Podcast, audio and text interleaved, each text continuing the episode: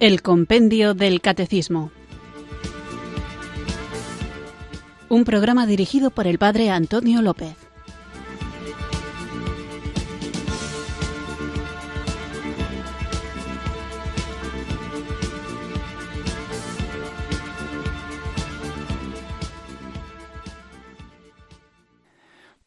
Buenas tardes, queridos oyentes de Radio María. Recibido un cariñoso saludo desde Zumárraga, en Guipúzcoa, quienes sintonizáis una tarde más esta radio que cambia vidas, esta emisora de la Virgen, Radio María, para escuchar el programa El Compendio del Catecismo, nuestro espacio diario de formación católica, en el que tratamos de conocer la fe que queremos compartir, vivir y defender. Quizá los oyentes asiduos del programa os haya sorprendido un poco que el saludo os lo envíe desde Zumárraga, en Guipúzcoa, y a lo mejor decís, uy, ¿será que el Padre Antonio se ha cambiado no solo de parroquia, sino de diócesis? Pues lo cierto es que no pero como quizá sabéis he tenido algún pequeño contratiempo de salud y aunque estoy muy bien, gracias a la misericordia del Señor, todavía estoy recuperándome, descansando en la casa paterna. Espero que muy pronto pueda volver a hacer este programa y enviaros los saludos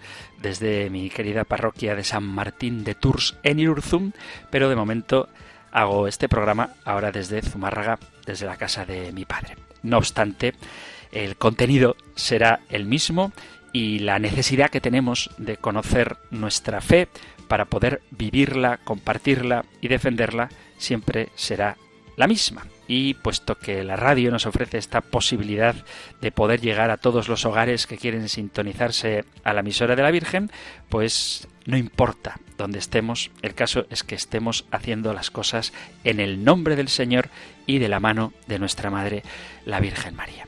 Vamos pues a comenzar nuestro programa y lo hacemos como siempre porque sabemos que lo necesitamos invocando el don del Espíritu Santo.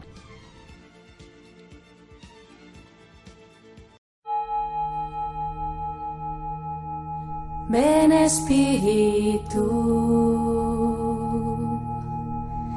ven Espíritu, ven Espíritu.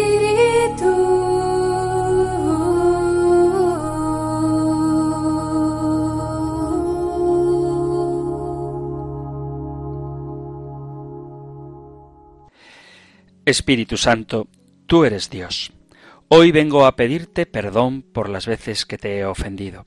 Confío en tu misericordia sin límites, en tu compasión que nunca se acaba, y te pido que me perdones por mis caídas, porque no fui más generoso, porque no siempre me entregué con alegría, porque me dejé llevar por la negatividad o la tristeza, porque en mi interior alimenté algún desprecio y rechazo hacia otras personas. Perdóname y purifícame Espíritu Santo. También te pido perdón por las veces que no me dejé inspirar por ti, que no me dejé llevar, que me resistí a tus invitaciones, que preferí quedarme cómodo en mi mediocridad y cerré mis oídos a tus llamadas. Te pido perdón, sabiendo que me darás la gracia para volver a comenzar, para seguir intentando los cambios que me propones en mi interior. Gracias, Espíritu Santo, porque nunca dejas de confiar en mí. Ven Espíritu, ven Espíritu, ven Espíritu.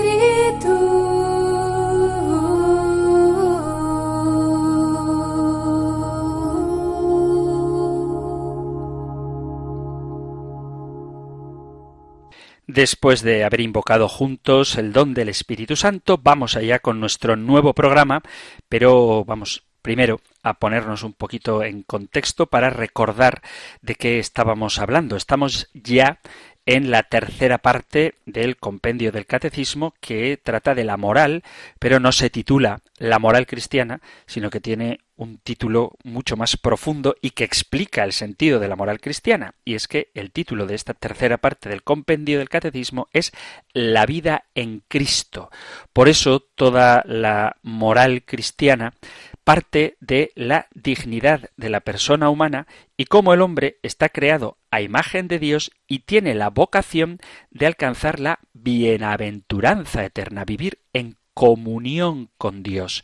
Por eso hacíamos una reflexión sobre las bienaventuranzas y veíamos que la bienaventuranza eterna consiste en la visión de Dios en la vida eterna cuando seamos en plenitud partícipes de la naturaleza divina, tal y como dice el apóstol Pedro en su segunda carta, en el capítulo primero, versículo 4. Entonces, moralmente bueno es todo aquello que nos conduce hacia el fin para el que hemos sido creados, es decir, la bienaventuranza eterna, y es moralmente malo todo aquello que nos aleja del fin para el que hemos sido creados, que es la bienaventuranza eterna. En este contexto hablábamos de la libertad del hombre, de cómo el hombre es libre para obrar o no obrar y que la libertad implica siempre una responsabilidad. Por eso, nuestra libertad, aunque está debilitada por el pecado original y esta libertad se ve mermada por los propios pecados personales, es el Espíritu Santo quien nos guía hacia la libertad plena y nosotros, en el ejercicio de nuestra propia libertad, podemos ser colaboradores del Espíritu Santo en la Iglesia y en el mundo. Hablábamos de la importancia que tiene tener presente no solamente la intención con la que hacemos las cosas, sino también veíamos que existe un objeto del el acto moral. Hay cosas que aunque las hagamos con buena intención, son siempre malas en sí mismas. Por eso hay tres fuentes de la moralidad de los actos humanos. El objeto, es decir, que aquello que hacemos sea realmente bueno, la intención y, por último, las circunstancias y dentro de estas circunstancias incluíamos también las consecuencias de nuestros actos. Por lo tanto, un acto es moralmente bueno cuando el objeto por el que hacemos las cosas es bueno, la intención que tenemos a la hora de hacer o no hacer algo es bueno y cuando las circunstancias, incluidas las consecuencias, son buenas. Hablábamos en otro programa de los actos que siempre son ilícitos, no hay ninguna posibilidad de que con buena voluntad alguien, por ejemplo, blasfeme, adultere o cometa un homicidio, y estos actos son siempre ilícitos. Luego hablábamos también de las pasiones, las pasiones como el amor, el odio, el deseo, el temor, que no son de suyo ni buenas ni malas, sino que todo depende de el fin del objeto y de las consecuencias con las que las vivamos. Las pasiones pueden ser buenas y en este caso se convertirían en virtudes o perversas y en este caso se convertirían en vicios. Dedicábamos varios programas a hablar de la conciencia y cómo la conciencia hay que formarla, que la conciencia no es la norma suprema, como a veces se proclama, sino que la norma suprema a la hora de valorar moralmente un acto es el acto en sí, teniendo en cuenta, vuelvo a insistir, su objeto, su fin y sus circunstancias. Por lo tanto, aunque alguien crea que tiene una conciencia tranquila, como una vez escuché, me hizo gracia y me parece una afirmación muy profunda, tener la conciencia tranquila no es lo mismo que tener la conciencia limpia. Y dábamos, porque así lo proponía el catecismo, unas normas que siempre debe seguir la conciencia. Os las recuerdo, son tres. Nunca está permitido hacer el mal para obrar un bien, el fin no justifica los medios. Luego la llamada regla de oro que encontramos en el capítulo 7 del Evangelio según San Mateo, en el versículo 12, que dice el Señor, todo cuanto queráis que os hagan los hombres, hacedselo también vosotros a ellos. Y la tercera regla, la tercera norma que debe seguir siempre la conciencia, es que la caridad ha de ser la norma suprema. Y esto no significa aceptar como bueno lo que objetivamente es malo. Por eso vuelve a insistir el catecismo, y lo hacíamos también nosotros en nuestro programa, que la persona debe obedecer siempre al juicio cierto de la propia conciencia, teniendo en cuenta que ésta puede emitir juicios erróneos, a veces de manera culpable. Y ya nos vamos acercando al tema que tratamos hoy, nos ponemos al día, hablábamos también de las virtudes. Veíamos las virtudes en general, veíamos cuáles son las virtudes humanas, cuáles son las principales de ellas y dedicábamos un programa a cada una. Hablamos de la virtud de la prudencia, hablamos de la virtud de la justicia, hablamos de la virtud de la fortaleza y hoy continuaremos con la virtud de la templanza. Así que escuchamos ahora la siguiente pregunta del compendio del catecismo, ahí donde lo dejamos, que podéis encontrar más desarrollada en el catecismo mayor en los puntos 1809 y en el punto 1838. Ahora nosotros escuchamos la pregunta 383 del compendio del catecismo. Número 383. ¿Qué es la templanza? La templanza modera la atracción de los placeres, asegura el dominio de la voluntad sobre los instintos y procura el equilibrio en el uso de los bienes creados.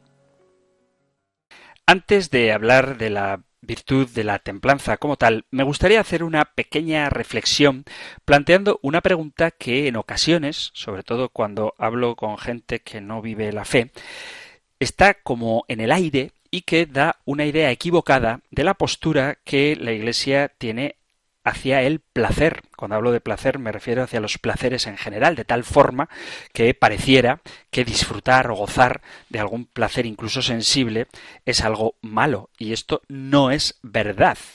Alguna vez quizá hayáis escuchado que el placer únicamente es bueno cuando se lo busca bien y que el placer que se experimenta como consecuencia de un acto malo, ese placer es malo. Bueno, esto es importante tener claro que esta forma de mirar el placer es completamente opuesta a lo que la enseñanza de la Iglesia, la vida cristiana y si queréis más aún desde la teología del cuerpo de San Juan Pablo II enseña. Hay que tener como telón de fondo el maniqueísmo. Ya hemos hablado en más de una ocasión de esta filosofía que dividía el mundo en dos principios, uno bueno espiritual y uno malo material.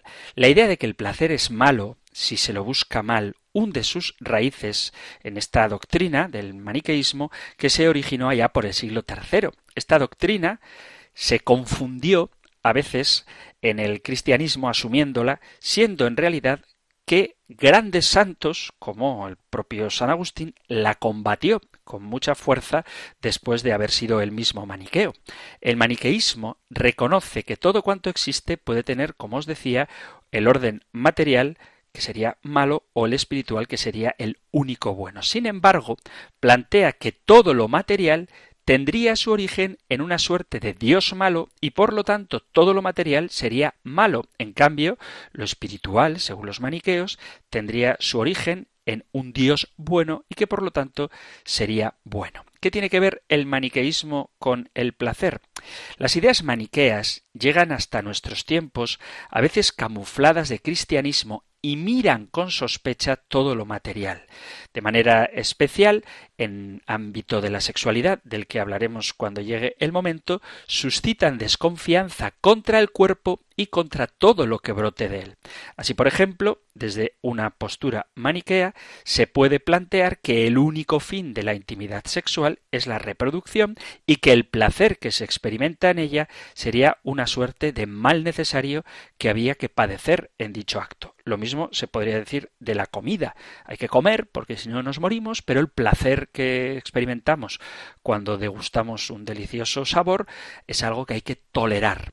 También se buscaría desde el maniqueísmo ver el amor o la vida humana en general como algo puramente espiritual que debería prescindir en la medida de lo posible del cuerpo. Y así, si una pareja reza junta va bien, pero si además de rezar juntos disfrutan los besos, los abrazos y las caricias, parecería, según el maniqueísmo, insisto, un camino peligroso porque da placer. Es importante tener en cuenta que es un error en las premisas que afecta por supuesto, a las conclusiones. Y eso es lo que le ocurre al maniqueísmo y a las corrientes de pensamiento supuestamente cristianas que se dejan influenciar por él, que considera que lo material tiene un principio malo. Si lo material es malo, el placer físico, sea del tipo que sea, también lo sería. En cambio, desde una mirada cristiana, vemos que todo cuanto existe, todo cuanto existe, tanto lo material como por supuesto lo espiritual, todo es bueno porque ha sido creado por Dios. Dado que Dios lo ha creado, Dios quiere que exista y el que Dios lo quiera hace que algo sea bueno. Si Dios no quisiera algo, con lo cual sería malo en sí mismo, eso simplemente no existiría. La bondad intrínseca de la creación, tanto la espiritual como la material, es una idea que está en el corazón del pensamiento cristiano y que siempre ha sido sostenida por la Iglesia. Sobra decir que es también uno de los presupuestos sobre los que se sostiene la teología del cuerpo de San Juan Pablo II, en la que, con el favor de Dios, profundizaremos cuando hablemos de la moral de la sexualidad. Por lo tanto, y es a lo que quiero llegar, el placer es bueno. A partir de esto podemos ver que no sólo el alma del ser humano es algo bueno, sino también su cuerpo y todos los bienes, también físicos, que vienen a nosotros a través del cuerpo, incluido el placer, es algo bueno. Desde esta perspectiva, el placer es algo bueno porque es algo creado por Dios y por lo tanto, insisto, querido por él. De hecho, es él, es Dios, quien lo ha puesto a disposición del hombre, en concreto el placer sexual, para fortalecer el amor matrimonial, pero los demás placeres, como una buena siesta, un rato al sol, mirar una entretenida película, escuchar una melodía, es algo que hace bien al hombre. Frente a esto, uno podría preguntarse qué pasa cuando el placer es buscado de manera desordenada. En este caso, lo malo es la acción realizada, pero no el placer que se ha obtenido de ella. Quiero decir, si tú cometes un acto de impureza, por ejemplo, lo que es pecado no es el placer, sino el acto que has cometido. Lo mismo que si tú cometes un acto de impureza, quieres cometer un acto de impureza y por la razón que sea no te proporciona placer, aunque no te haya proporcionado placer, sigue siendo pecado, porque lo que es pecado no es el gozo, lo que es pecado es el acto. Por verlo con otro ejemplo más concreto, si tú quieres comer un helado, eso es una cosa que da placer, comerse un helado es una cosa muy rica, que le gusten los helados, puedes comprar el helado, que sería algo bueno moralmente, y el helado estaría muy rico, o puedes robar el helado, que sería algo moralmente malo y el helado estaría igual de rico. Sin embargo, el hecho de robarlo no cambia la naturaleza del helado ni el placer que se experimenta al comerlo. Que la acción realizada para obtener ese helado sea mala no hace malo al helado. Que la acción realizada para obtener un placer sea mala no hace malo el placer. Es importante distinguir esto, porque al igual que ocurre con la disfrute, el disfrute, con el gozo de comer un helado, comprado o robado, que es el mismo, pasa con los demás placeres. Es decir, si tú saboreas un helado comprado y uno robado sin que te digan cuál es cuál, no vas a notar la diferencia.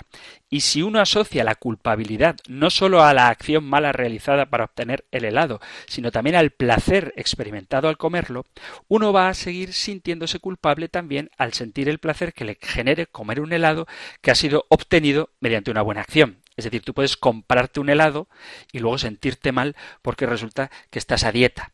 Pero lo que hace que te sientas mal no es el helado en sí, sino la conveniencia para ti de comértelo.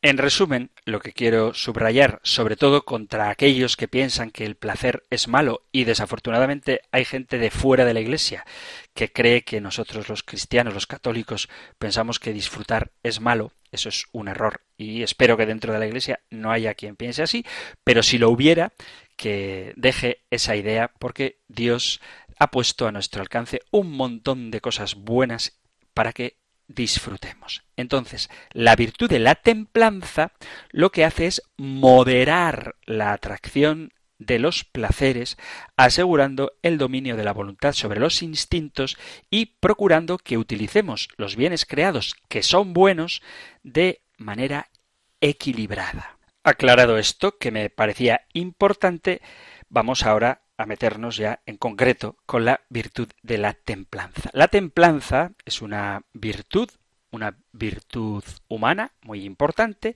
pero hay que tener claro que la primera y más fundamental de las virtudes es la caridad, por la cual amamos a Dios sobre todas las cosas, por Él mismo, y a nuestro prójimo como a nosotros mismos, por amor de Dios.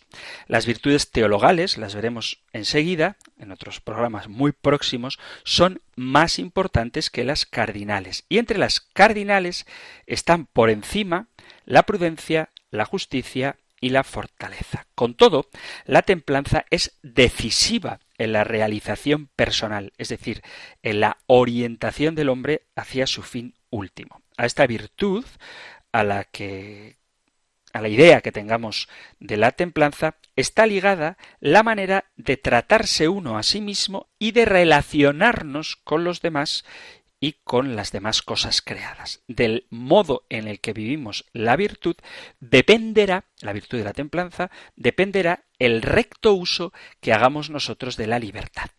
El catecismo y el compendio del catecismo nos dice que es la virtud moral que modera, vuelvo a repetir, modera, no elimina, no anula, no aniquila, sino que modera la atracción de los placeres y procura el equilibrio en el uso de los bienes creados.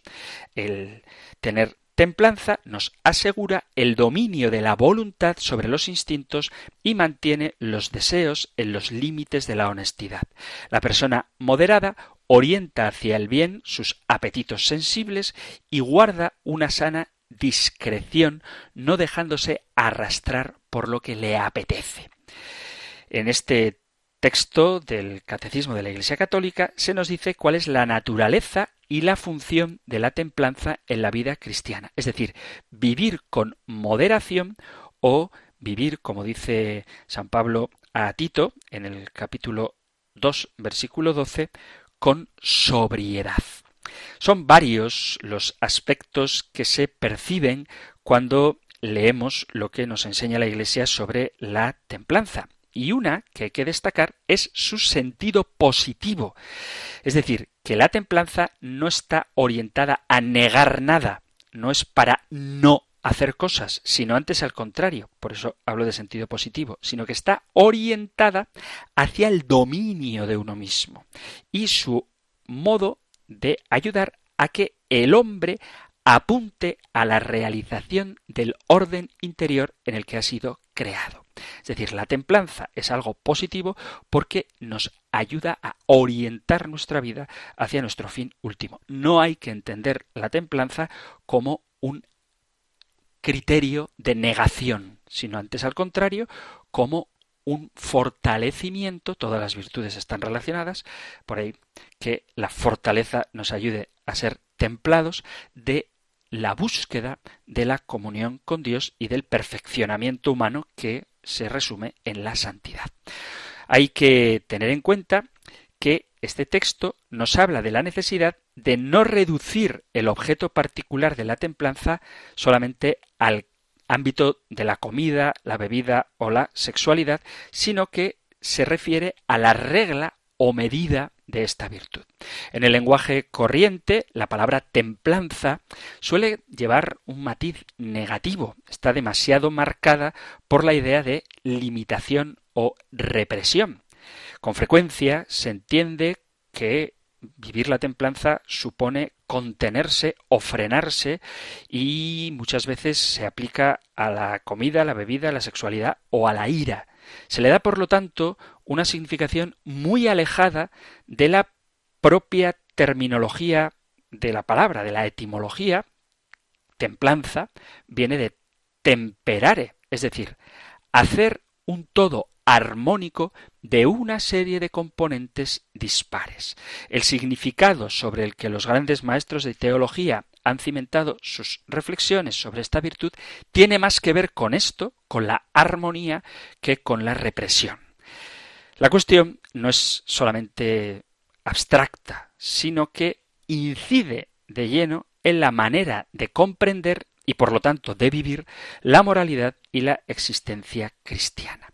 Por lo tanto, si tú entiendes que todas las cosas creadas son buenas y que hemos sido redimidos por Cristo, tu forma de relacionarte con las demás personas también redimidas y con la creación también redimida ha de tener esta perspectiva siempre de fondo.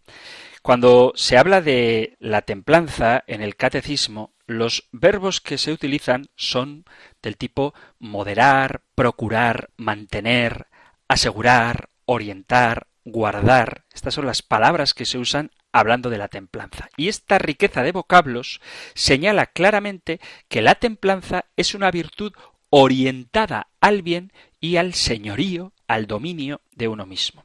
Es propio de todas las virtudes perfeccionar la libertad de modo que la persona, actuando por sí misma, obre moralmente bien. La virtud, como ya hemos visto cuando hablábamos de la libertad, crea en la persona una connaturalidad con el bien, de manera que se hace capaz de juzgar y elegir con prontitud y asegurar lo que es bueno. En el caso de la templanza, este señorío se realiza ordenando, vuelvo a repetir, no negando, no reprimiendo, no anulando, sino ordenando sus inclinaciones hacia el bien en el uso de las cosas creadas. La Sagrada Escritura se refiere a la templanza teniendo delante al hombre real, al hombre histórico, que es pecador, pero está redimido.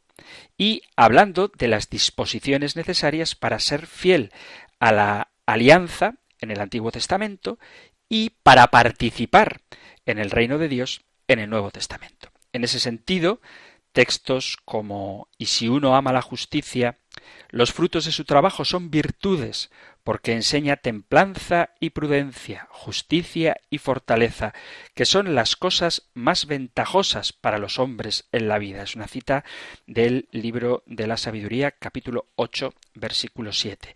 Y también en el libro de Sirácida, capítulo 31, versículo 22, dice, Óyeme, hijo, y no me desprecies, y al final comprenderás mis palabras.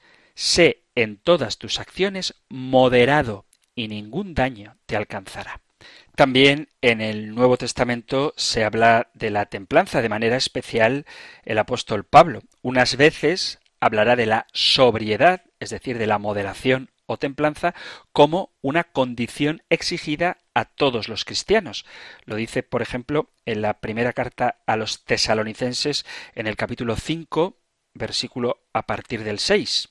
Dice San Pablo, Así pues, no durmamos como los demás, sino velemos y seamos sobrios, pues los que duermen de noche duermen, y los que se embriagan de noche se embriagan. Nosotros, por el contrario, que somos del día, seamos sobrios, revistamos la coraza de la fe y de la caridad con el yelmo de la esperanza de salvación. Otras veces esta sobriedad se concreta con acentos particulares en el de los ministros sagrados, dice San Pablo a Timoteo en el capítulo 3. Es pues necesario que el episcopo sea irrepensible, casado una sola vez, sobrio, sensato, educado, hospitalario, apto para enseñar, ni bebedor ni violento, sino moderado, enemigo de pendencias, desprendido del dinero, que gobierne bien su propia casa y mantenga sumisos a sus hijos con toda dignidad.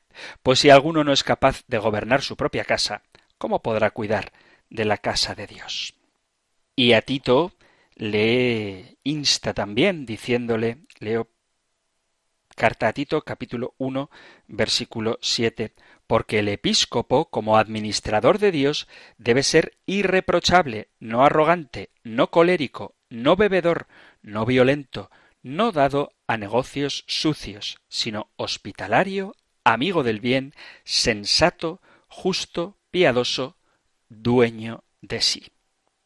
El motivo de esta sobriedad que ha de vivirse en relación con el uso de los bienes a fin de no ser arrastrados por las pasiones está en que los que se entregan o usan de ellos inmoderadamente no entrarán en el reino de los cielos.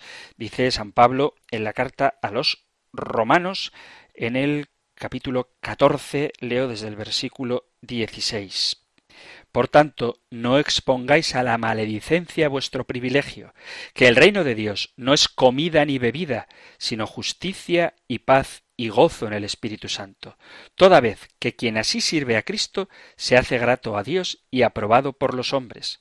Procuremos, por tanto, lo que fomenta la paz y la mutua edificación. Por otro lado, el cristiano no debe olvidar que la templanza es un don de Dios, dice San Pablo a Timoteo en la segunda carta a Timoteo. Segunda Timoteo, capítulo 1, versículo 7, porque no nos dio el Señor a nosotros un espíritu de timidez, sino de fortaleza, de caridad y de templanza. Y en consecuencia está al alcance del hombre vivir la moderación en el uso de los bienes. Le dice el apóstol Pablo a Tito Leo desde el versículo primero del capítulo 2, capítulo 2 de Tito, desde el principio. Mas tú enseña lo que es conforme a la sana doctrina, que los ancianos sean sobrios, dignos, sensatos, sanos en la fe, en la caridad, en la paciencia, en el sufrimiento, que las ancianas asimismo sean en su porte cual conviene a los santos, no calumniadoras, ni esclavas del mucho vino, maestras del bien, para que enseñen a las jóvenes a ser amantes de sus maridos y de sus hijos, a ser sensatas, castas, hacendosas, bondadosas, sumisas a sus maridos, para que no sea injuriada la palabra de Dios. Exhorta igualmente a los jóvenes para que sean sensatos en todo, Muéstrate dechado de buenas obras, pureza de doctrina, dignidad, palabra sana, intachable, para que el adversario se avergüence no teniendo nada malo que decir de nosotros. Que los esclavos estén sometidos en todo a sus dueños, sean complacientes y no les contradigan, que no les defrauden, antes bien muestren una fidelidad perfecta para honrar en todo la doctrina de Dios nuestro Salvador. Porque se ha manifestado la gracia salvadora de Dios a todos los hombres, que nos enseña a que, renunciando a la impiedad y a las pasiones mundanas, vivamos con sensatez, justicia y piedad en el siglo presente, aguardando la feliz esperanza y la manifestación de la gloria del gran Dios y Salvador nuestro Jesucristo el cual se entregó por nosotros a fin de rescatarnos de toda iniquidad y purificar para sí un pueblo que fuese suyo, fervoroso en buenas obras. Así has de enseñar, exhortar y reprender con toda autoridad, que nadie te desprecie. Carta a Tito, capítulo 2, versículo del 1 al 15. En todos estos contextos, la palabra templanza o sus equivalentes, moderación o sobriedad, aluden siempre a una actitud de señorío y dominio frente a los bienes creados y el uso de los mismos. Pero ojo, vuelvo a insistir, no porque estos sean malos o porque lo sean las inclinaciones o la atracción que el hombre siente hacia ellos. La bondad de la creación, como ya he dicho al principio, es una constante en la escritura y en la tradición de la Iglesia. El pecado de los orígenes no ha destruido la bondad desde el principio. Y como se señalaba antes, la bondad de los orígenes, que está en la base de la doctrina de la llamada universal a la santidad, de la que habla mucho el Concilio Vaticano II, tiene siempre como uno de los presupuestos teológicos la íntima relación y unidad entre la creación y la redención.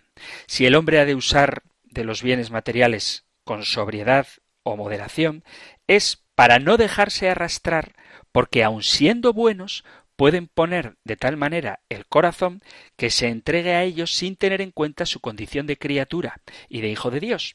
Esa posibilidad se debe a que el pecado original ha introducido un desorden en el interior del hombre que hace que sea trabajoso dominar la creación según el mandato de Dios.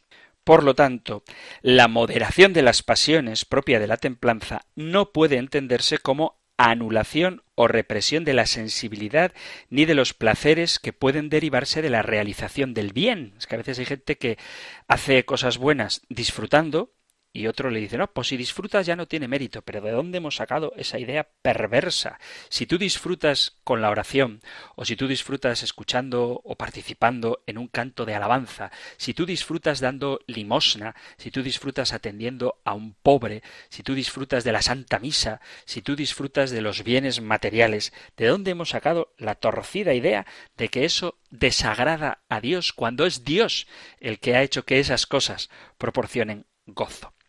Podría hablarse de la templanza como represión únicamente en el caso de que las inclinaciones o deseos se desvíen del bien que conviene a la persona. Es decir, si con esa palabra se pretendiera señalar la función de la templanza como una especie de sistema inmunitario contra el deseo irracional y por eso mismo contrario al bien y a la dignidad de la persona, entonces sí se puede hablar de represión. Pero como quien se a la hora de tomar un veneno por muy dulce que éste sea. Pero incluso en esta hipótesis parece más adecuado hablar de moderación o de orientación que de represión, porque en cuanto a inclinaciones de la persona son humanas y por lo tanto son buenas en sí mismas. Por otra parte, es bueno y no entraña ninguna negatividad moral la búsqueda del placer que pueda acompañar al uso recto de los bienes. Si tú tienes que comer y resulta que encima eres un buen cocinero, no cocines mal y quemes el arroz o le eches excesiva sal simplemente para privarte del gozo de comer. Eso no viene de Dios. De suyo, el deseo o las inclinaciones de placer son algo que corresponde a la naturaleza humana y están al servicio de la razón y de la libertad. La moderación propia de la virtud de la templanza consiste en introducir el orden que es necesario después del pecado original en el uso de los bienes de tal manera que sirvan al bien de la persona en su integridad. La función de la templanza como moderación no es privar de su fuerza a la sensibilidad. No se trata de impedir, sino de respetar el gozo querido por Dios en el uso de los bienes. El cometido de la templanza es orientar y perfeccionar esa sensibilidad y por lo tanto perfeccionar la libertad. La función de la templanza consiste en ordenar los afectos y deseos en el uso de los bienes de tal manera que permanezcan abiertos, orientados a Dios como su fin último a quien Dios amamos sobre todas las cosas. La templanza es la virtud que dispone a la persona humana para usar los bienes en orden y medida adecuados al fin del hombre, que esta es la idea que siempre tenemos que tener de fondo, que es la bienaventuranza eterna. Por eso, con los términos moderación y orientación que se asocian a la templanza, se insiste, quedan más afirmados dos elementos que son fundamentales para la comprensión adecuada de la moralidad humana. Es decir, la unidad sustancial del ser humano y el uso que éste debe hacer de su libertad. La unidad entre su cuerpo y su alma y el uso que el hombre debe hacer de su libertad.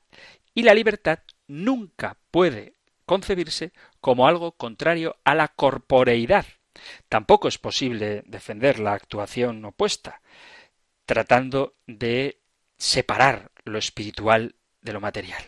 ¿Por qué? Porque en el ser humano ambos elementos están integrados o han de estar integrados para que el ser humano obre éticamente. Por eso no hay que negar ni el elemento material, la bondad de toda la creación, ni el elemento espiritual, el fin para el que el hombre ha sido creado y a cuyo servicio pone la libertad y por eso se ejercita, obra libremente con templanza, con sobriedad, con dominio, orientando su vida hacia Dios. Vamos a hacer ahora una breve pausa musical y continuamos aquí en Radio María escuchando el compendio del Catecismo, hoy hablando de la virtud de la templanza.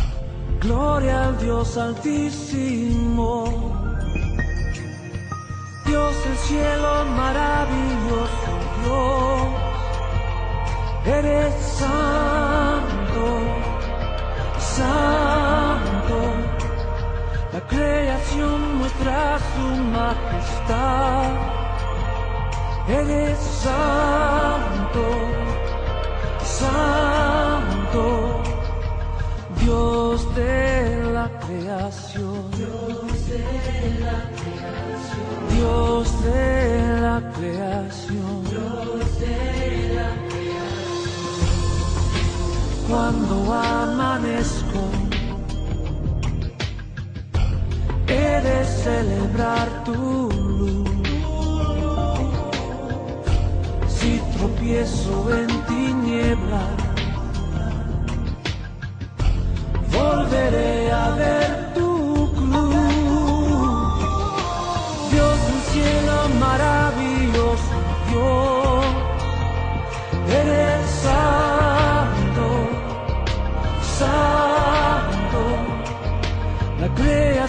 muestra su majestad.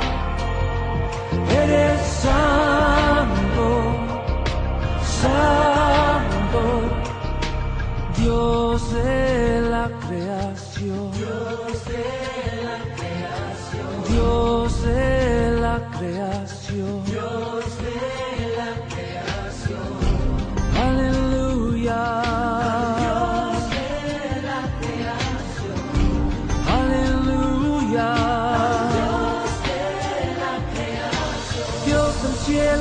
maravilloso Dios, eres santo.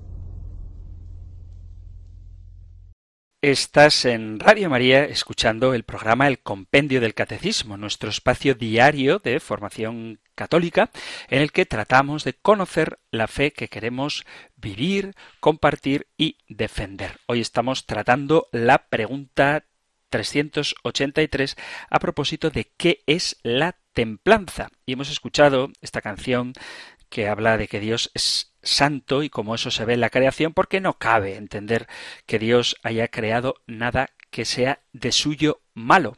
Por eso, la templanza lo que nos ayuda es a vivir ordenadamente la relación con los bienes creados para que orientemos el uso que hacemos de ellos hacia el fin último. Por eso creo que la templanza y estoy insistiendo mucho en ello porque he oído hablar mucho en un sentido desfigurado de esta virtud, no se puede entender, digo, como una negación o represión, sino como una moderación del placer. La realidad humana, a veces lo experimentamos, existe entre la abundancia y el hambre. Mucha gente vive en los extremos, o con muy poco o con demasiado. Hay gente que se convierte en el alma de la fiesta y otros que se convierten en aguafiesta. Los hay que son puritanos, en el peor de los sentidos de la palabra, y otros que son auténticos hedonistas, también en el peor de los sentidos de la palabra. Hay prácticas excesivas de privación y personas que viven con una excesiva indulgencia que abarcan todos los aspectos de sus vidas. Pero no tiene que ser ni lo uno ni lo otro. Tú puedes divertirte, disfrutar de tu tiempo libre, gozar y relajarte, y eso no es ni pecaminoso, ni aburrido, ni inmoral, ni tampoco tedioso, tampoco es algo que esté prohibido ni hay que caer en un infantilismo. Los cristianos pueden y deben divertirse sin que, y aquí es donde entra la virtud de la templanza, esto degenere en depravación o libertinaje. La templanza es la virtud a través de la cual una persona practica la mesura. Es un buen hábito que le permite relajarse y divertirse sin pasarse de la raya y cometer un pecado.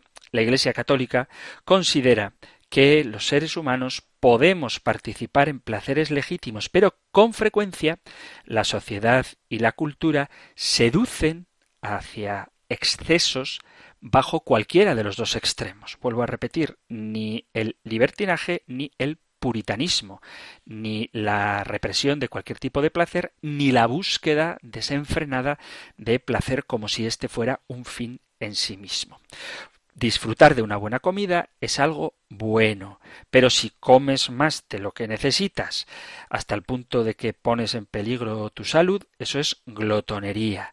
Pero también existe lo contrario, si te privas de la comida, eso podría afectar a tu salud y la motivación que te puede llevar a eso, provocado por la vanidad, para no verte gordo, por ejemplo, te llevaría probablemente a una enfermedad terrible que es la anorexia o, en cualquier caso, a no estar suficientemente nutrido.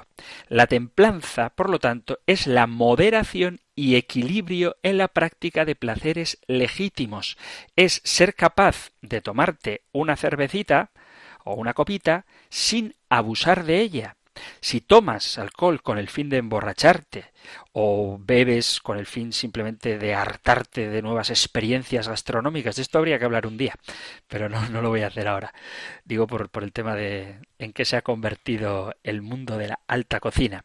Pero bueno, si tú, por enrollarme con otros temas, bebes, te emborrachas, luego conduces y no eres capaz de controlar ese apetito, estás faltando a la virtud de la templanza. Y eso ocurre no solamente con la comida o la bebida, no solamente con el sexo, sino también con el descanso o con el afán de divertirnos. Es que me tengo que relajar, entonces me veo un capítulo de una serie, pero es que no me he visto el capítulo de la serie.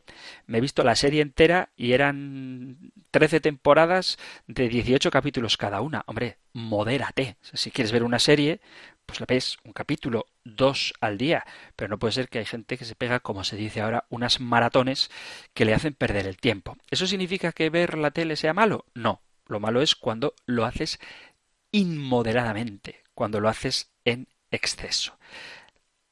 La templanza, por lo tanto, es el hábito que nos enseña a utilizar prudentemente y limitarnos en el uso de algo que nos requiera ciertamente una abstinencia total porque sea intrínsecamente malo o porque nos haga mal a nosotros. Por ejemplo, tomarse una cerveza no es malo, pero si estás superando o has superado un problema de alcoholismo, una cerveza te puede hacer daño. Lo mismo pasa con la ira. Hay gente que está como muy acostumbrada a decir lo que le nace.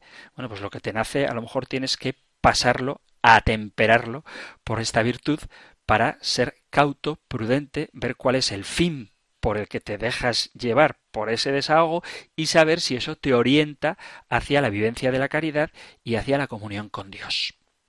Por citar a San Pablo, en la primera carta a Corintios, capítulo 10, versículo 23, todo me es lícito, pero luego dice, mas no todo me conviene, todo es lícito, mas no todo edifica.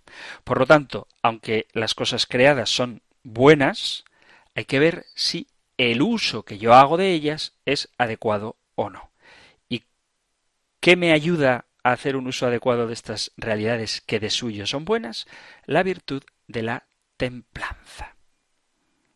La virtud de la templanza no significa decir no a todo, sino más bien significa decir basta es conocer los propios límites y mantenerlos. Por ejemplo, un beso y un abrazo no tienen por qué llevar a un acto sexual apasionado o una discusión no tiene por qué llevar a acabar dándonos golpes. La templanza es establecer, respetar y poner los límites. Dicho de otra manera, es el autocontrol. Pasar un buen rato sin que se convierta en ocasión de pecado de esto es de lo que trata la templanza. Dejamos aquí el programa de hoy porque se nos ha terminado el tiempo y os animo a que, aunque tengo la bandeja de entrada con bastantes cuestiones de todo este tiempo que he estado ausente, trataré de ir respondiendo poco a poco a ellas. Podéis enviar vuestras nuevas preguntas, vuestras sugerencias, comentarios, discrepancias, si las hay, a los dos medios que tiene Radio María para que podáis contactar con el programa.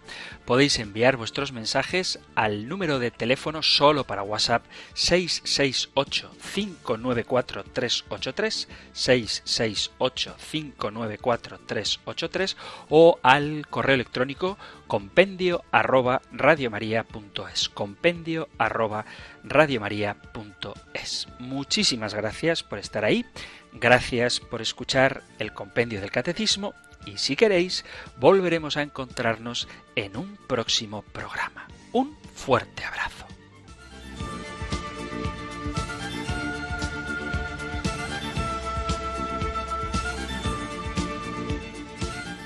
El compendio del catecismo con el padre Antonio López.